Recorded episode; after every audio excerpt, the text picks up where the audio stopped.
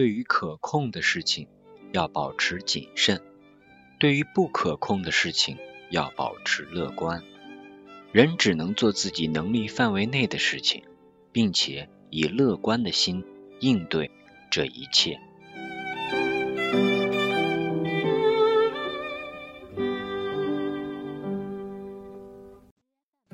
嘿，我是贝子兰，今天是八月八日，一个吉利的日子。零八年八月八日的北京奥运会，那可是一个举世的盛会呀。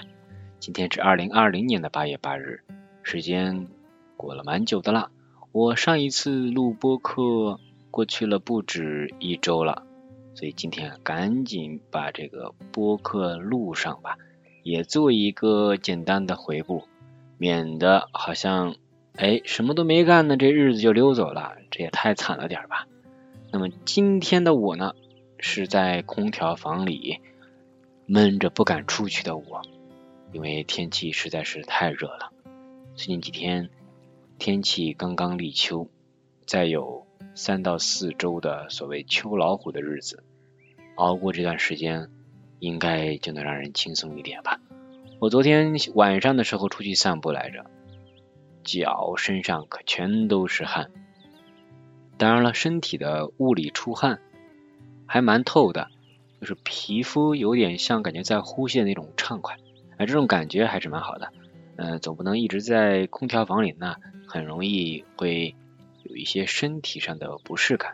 所以今天我也照旧会在晚些的时候出去溜达溜达，出去出出汗，然后呢回来冲个澡，再开空调躺一下。就是让身体稍微发发汗，那也是为了身体健康着想。而今天的标题是放过自己。哎呀，这个标题是因为在过去的一周，我呢，呃，有生病。生病的时候，人就会想到一些，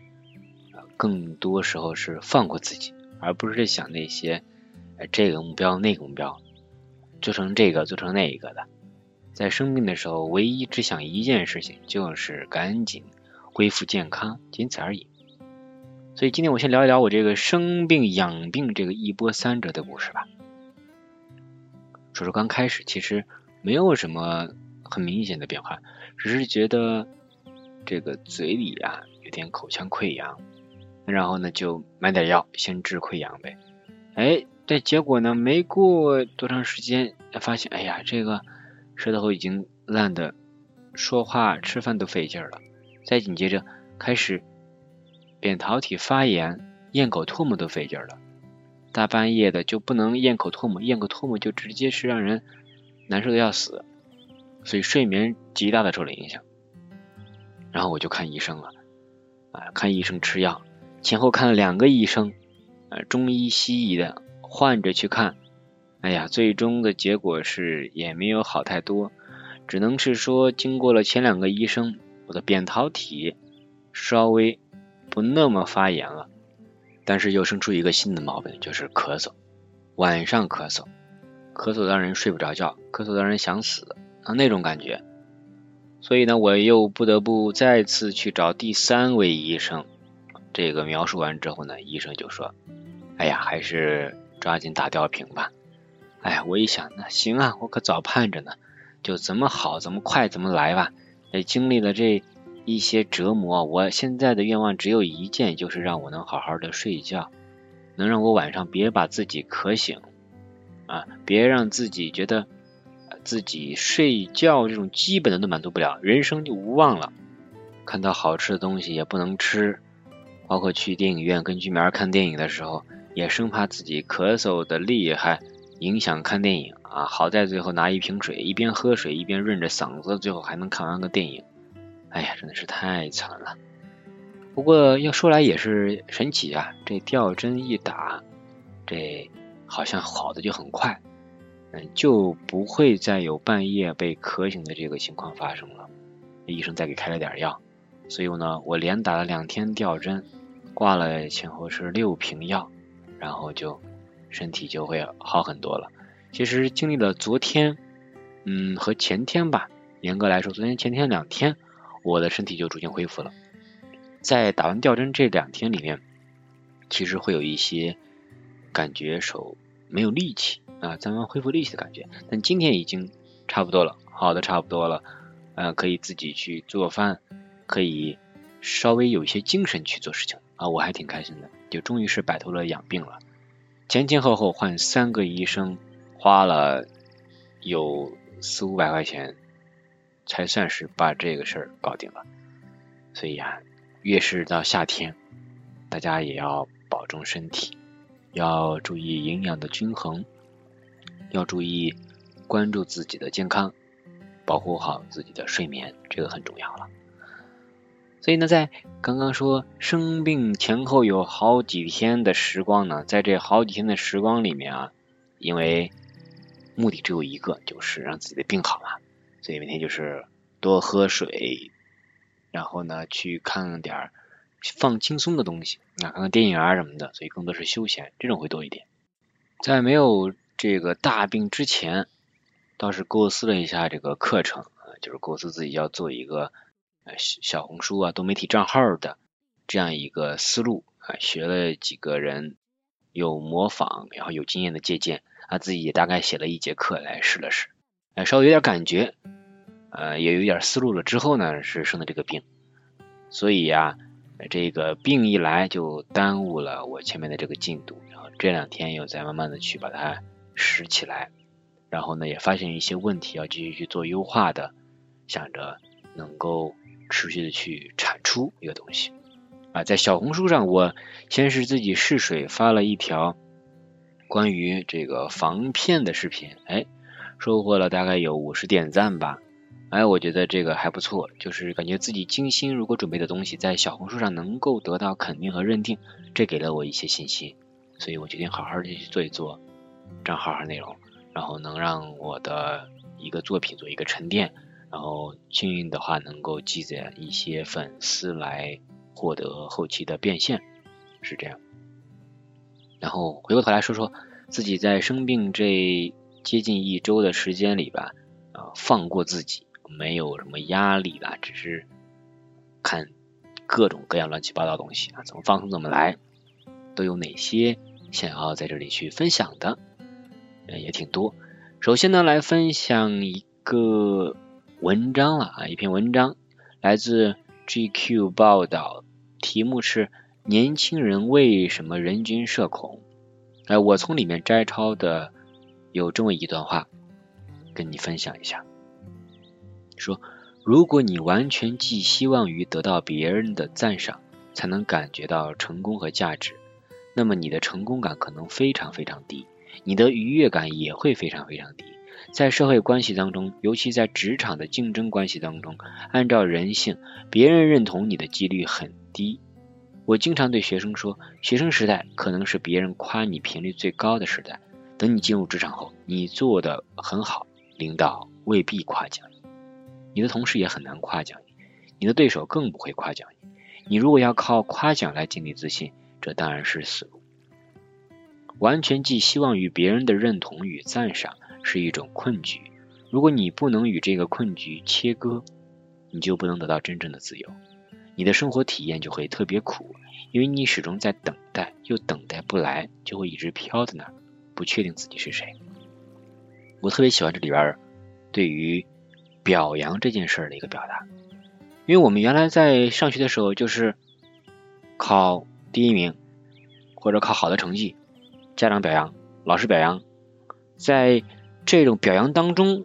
就觉得哎呀，这是一种自我的肯定了，但往往没有用自我成就感、自我满足，这种会稍微少一点。所以在后来进了社会啊之后，职场里面发现大家不表扬，大家都是一种狼啊。很少有人去发自内心的去表扬，所以当我发现居米儿他有一个很好的优点，就是他很会表扬人，因为这一点他也有很多好的朋友，我觉得这个特别的宝贵。另一方面也说明大家需要表扬，大家缺的就是真诚真挚的表扬啊。而且更多的时候，我们可以试着去学习一下，做一些不是非得需要别人表扬才能获得成就感的事情啊，比如自己去。做顿饭，自己去培养自己的爱好啊，这种的，自己取悦自己，我觉得这个才能让人身体更加的富足一些。接着呢，我还看了，就是抖音上有王德峰老师的叫哲学研修班，目前应该到第四节课吧。我把每一集都追着看了一看，哎，然后呢，最新一集是叫做“爱是目的”啊，大概是这样啊，讲亲密关系的。这里面呢，我截取一小点，是说给年轻的父母的建议。那这里的话是这样说的：说家庭是一个共命运的地方，所以呢，给年轻父母的建议就是，父母不要被过分的当成是个体来支配孩子这个课题，要给孩子一个尽责任的机会。父母要让孩子在他力所能及的范围里边，帮助这个家庭变得更好起来。那具体怎么说呢？说我们。千万不要去埋怨，说这个孩子一点责任心都没有啊。王教授说：“你想一想，想想你在生病的时候，啊，你病了就病了，病了你发高烧了，你就睡觉吧。啊不，你还挣扎着把晚饭做好，然后孩子回来吃了饭了，然后吃了之后你睡觉去了，干嘛呀？”其实这个时候，你就得让你的孩子在你的床前侍奉汤水，你要给他这个机会的。我觉得这个说的特别的贴合我们生活当中的一些事情啊，比如我的父母也是，总感觉就是一种付出，任何时候都要付出，自己都要死要活了，还在想着孩子，想着付出，就不把自己榨干，誓不罢休。但是孩子那边呢？并不是都能领情的呀，因为要从小培养他们的这个责任感，和让他们觉得他是家庭的一份子。这个家不是只有爸爸妈妈要干活的，爸爸妈妈有一些需要孩子帮助的地方，孩子应该出来帮助的。大家共同去建立这个家庭，共同去维护这个家庭，共命运，同生死。然后慢慢的，这样的话，孩子才能有。承担责任，才能有去培养责任心的这个机会啊！所以这一点，我觉得很多父母都应该去学习，不管是现在还是未来的，都是应该去好好学习这一点。好，然后呢，嗯，还有下一个是关于我看了一篇文章，这文章是我在就大学刚毕业那年啊，去参加一个宣讲会。那宣讲会当时，那个宣讲师，我觉得他还挺有魅力的。他在宣讲的 PPT 上放了一张自己的二维码，里面是他的公众号。我当时呢也就关注了一下，然后一直也没取关。这都毕业好几年了，呃，前两天看到他有发自己三十多岁这个生日总结吧，里面提到关于祷告这件事儿，说祷告啊。其实是一个非常有逻辑的行为。那些基督徒们，他们经常会祷告。那当然，基督徒也分虔诚和不虔诚啊。咱们就说一个虔诚的基督徒，他们会去祷告。说祷告是一个什么样的行为？可以拆解一下，就是先明确问题。哎，你今天为什么事而祷告呀？接着解决问题。啊，这个我要怎么怎么去做啊？什么什么的，对吧？然后可能希望能够呃。能够做好啊，或者怎么样的，但是又不是说就寄希望于上帝或者寄希望于其他人了啊。明确问题，解决问题，就是在这个祷告过程当中去明确自己有什么问题，然后明确自己要怎么去解决这个问题。但是并不会对结果有一个很明显的期待，就是我祷告了，那个能成则成，成不了那我也不能怪上帝，是吧？就是自己要心诚则灵嘛，大概是这样了。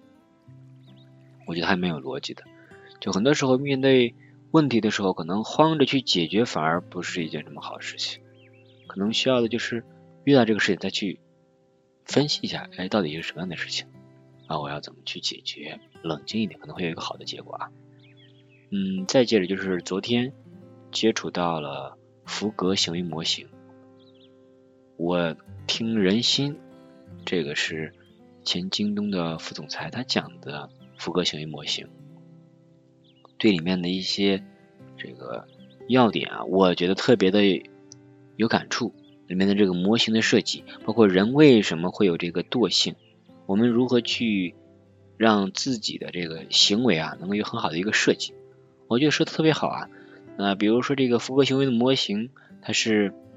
B 等于 MAP 的这么一个模型，B 就是 behavior 这个行为等于什么呢？motivation 动机，还有这个 ability 能力，再加上这个提示。每个都必不可少，然后大家注重就是对行为的设计，而更多的去设计自己的行为，关注这个人心，而不是说呃让这个自己打鸡血的去干一些事情啊，要从人心从兴趣去出发。我觉得这个点对于我自己制定自己的规划，包括我自己想要制定一款让学生学英语的产品来说，都是很有帮助的。那想想怎么能让他不感兴感觉这个抗拒，能降低他的门槛，能够愿意去学？那这个其实更关键。市面上那么多东西都是干货，干货是很多，可是为什么学的效果差的很多呢？就是兴趣的问题了。里面还提到这个，说人呢，其实哪有什么自律的人呢？没有，也是有时候要。为最糟糕的自己和最糟糕的情况去设计，哎，要把自己就是别当机器人，当那个小孩儿，哎，你哄着哄着他，然后呢，去培养正向的反馈啊，培养微小的习惯，去不断的去让自己养成这个正向的一个闭环的流程，哎，最后呢，不断的升级迭代，最终呢是成就自己，就把自己当做一个系统，哎，不断优化自己这个系统，而不是说以某一件事为一个终点就。趴窝不干了啊！你的这个做一个指导的方针吧，在以后做事情上面可以多多去运用。我也把这个里边的要点做了一个笔记，贴在了我的书桌前，可以对着它多去看一看，去调整自己的一些行为。好了，这个是福格行为模型。如果你感兴趣啊，也可以去一本书啊，可以对应去翻一翻，去学一学。我觉得有时候可能每个人自己。看书看的啊，呃，自己体验一遍，可能印象会更深刻啊。再看一下，我还有分享的啊，是呃，在读书上，最近有读一本比较轻松的书，这本书叫做张天翼的《如雪如山》，在微信读书上就能够有可以看到啊，呃，一个女性视角，写的全都是女性的故事啊，小故事。一共应该是七个小故事吧，里面这个第一个小故事就特别的，就让我很揪心啊！我看了这个是跌宕起伏的啊，一会儿觉得呀这要擦出什么爱情火花了呀，然后看到最后惊了，最后竟然是那么一个结局啊！再还有讲这个呃女儿跟妈妈的呃关于这个大姨妈女性生理的这么一个小故事。还有讲泳池里的两个女生的故事，哎，我觉得这些都是特别的，呃，生活中很常见的一些情况吧。而且它这里面也觉得刻画的很细致，不管是场景还是人物还是动作描写啊，特别家常，读起来就很顺，基本上你想一口气就读完那种感觉啊，就行文很流畅，能感受到作者对生活观察特别的仔细，人物刻画手法也是特别的，嗯，我觉得很灵巧，读起来很舒服，推荐给你。然后关于到这个看电影方面啊，也看了好几个电影啊，比如这个纪录片詹姆斯梅的这个《孤身闯意大利》，在 B 站上就可以搜到啊。他在意大利的这几个小城里面去逛，我通过这个纪录片啊，去也了解到了很多不同的这个小的习俗或者一些历史人物，比如像叫这个圣阿加莎，因为呃不畏强权，最后被人割了乳房的。这么一个女权的一个代表形象啊，包括还有里面那个海湾的这些地理特色、自然风光、历史，我觉得当做是疫情期间也没法去出国、没法去外面逛的一个居家旅游吧，也蛮好玩的。再还有人这个纪录片叫《人生第一次和人生第二次》啊，人生第一次这个我当时是两年前吧啊，两年前追的这个剧。就是通过镜头去看一个人去体悟人生。每个人来人生中也是只有一遭嘛，要经历的一些事情，然后通过镜头来去观察他们，来反观自我。里面我看到的，像人生第二次最近看的，应该是一期一个犯人出狱前后拍的视频，他在监狱里面是如何如何，然后出来之后。跟自己的前妻的关系如何去处理，还有怎么样的纠结和挣扎，呃和困惑需要他面对，什么关系需要他去调节的，我在里面都可以有很真实的一个体现。另外吧，这个电视剧《一地鸡毛》，呃，陈道明跟徐帆演的，九五年的，讲的是机关单位大院的一个实际一个电视剧啊，就讲里面的。人物小人物机关人物的这么一个一天天都干什么啊？人浮于事。哎呀，那个现在这种片子肯定是不能再拍了，这个太讽刺的一个片子了，是早期冯小刚拍的。呃，看的时候，我估计啊，如果在公务员这个系统里面看的人，可能会更加深有感触一些啊。还看了有三部电影，第一部是《天注定》，在家里看的。《天注定》讲的就是好几个人物，里面有王宝强演的这悍匪呀，哎呀，不同的这个人物都是一些底层的小人物。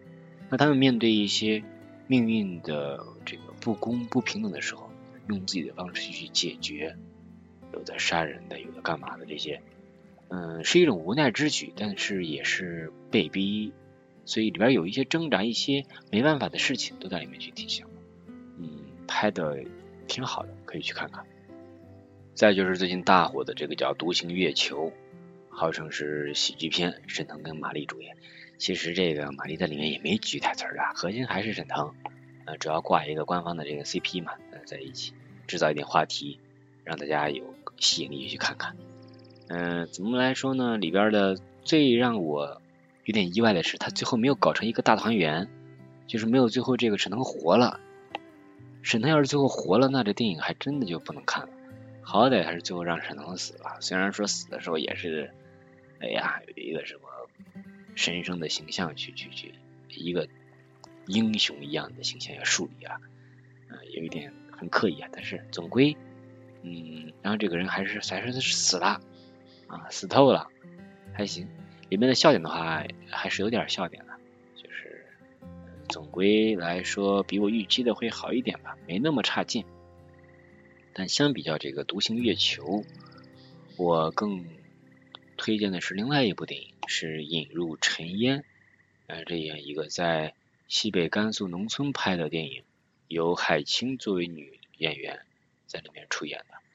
片子呢，没有什么太多的排片，而且呢，这个导演也不是什么很有背景的导演，也没有什么大的影响力啊。但是片子确实是个好片子，呃，推荐你去看一看。嗯，我在对比了《引入尘烟》跟《独行月球》他们的团队之后，我发现这《独行月球》啊，不光是说开心麻花团队啊这些演员的加持，包括它背后啊啊什么航天什么各种啊，就是很多国家机关啊这个单位啊相关单位就是支持和赞助的，然后背后的大佬很多啊，市场肯定有保障的，所以票房占比好像过了二十亿什么的，这个都。毫不为奇了，只是说这一部《引入尘烟》作为一个小众电影来说，对于呃一个农村生活的关照，我觉得值得去看一看，也推荐你去看一看。好了，这就是我的一些分享。嗯，最后的最后想说，其实每个月如果写一封信留给自己，然后到过年的时候再读信，哎，我觉得还挺有蛮有仪式感的一件事儿。哎，今天我就写了我今年的第四封信。有时候这个信写啊，嗯，写给谁呢？就写给，嗯，可能是自己，也可能是家人，可能是其他人什么的，就是不会面对面去说出口的一些话，但是自己的情绪又到这儿，想要去分享和抒发的，那，嗯，我觉得借由一封书信的形式来去写出来，还蛮有意思的，可以作为一个。这个此刻心情的记录，等过段时间再翻出来看，哎，当时怎么这么想的啊？作为一个自我的反思回顾，嗯，我觉得应该还不错的。呃，如果下次你有什么话憋着呢，但是又想写，拿封信。所以说已经是互联网的快速时代了，稍微慢一点，手一点点写，一点点的去一笔一画的，一个字儿一个字儿的出来自己的情绪的时候，那个感觉还是很奇妙的。OK，这一期就先学到这里，我们下期再见，拜拜。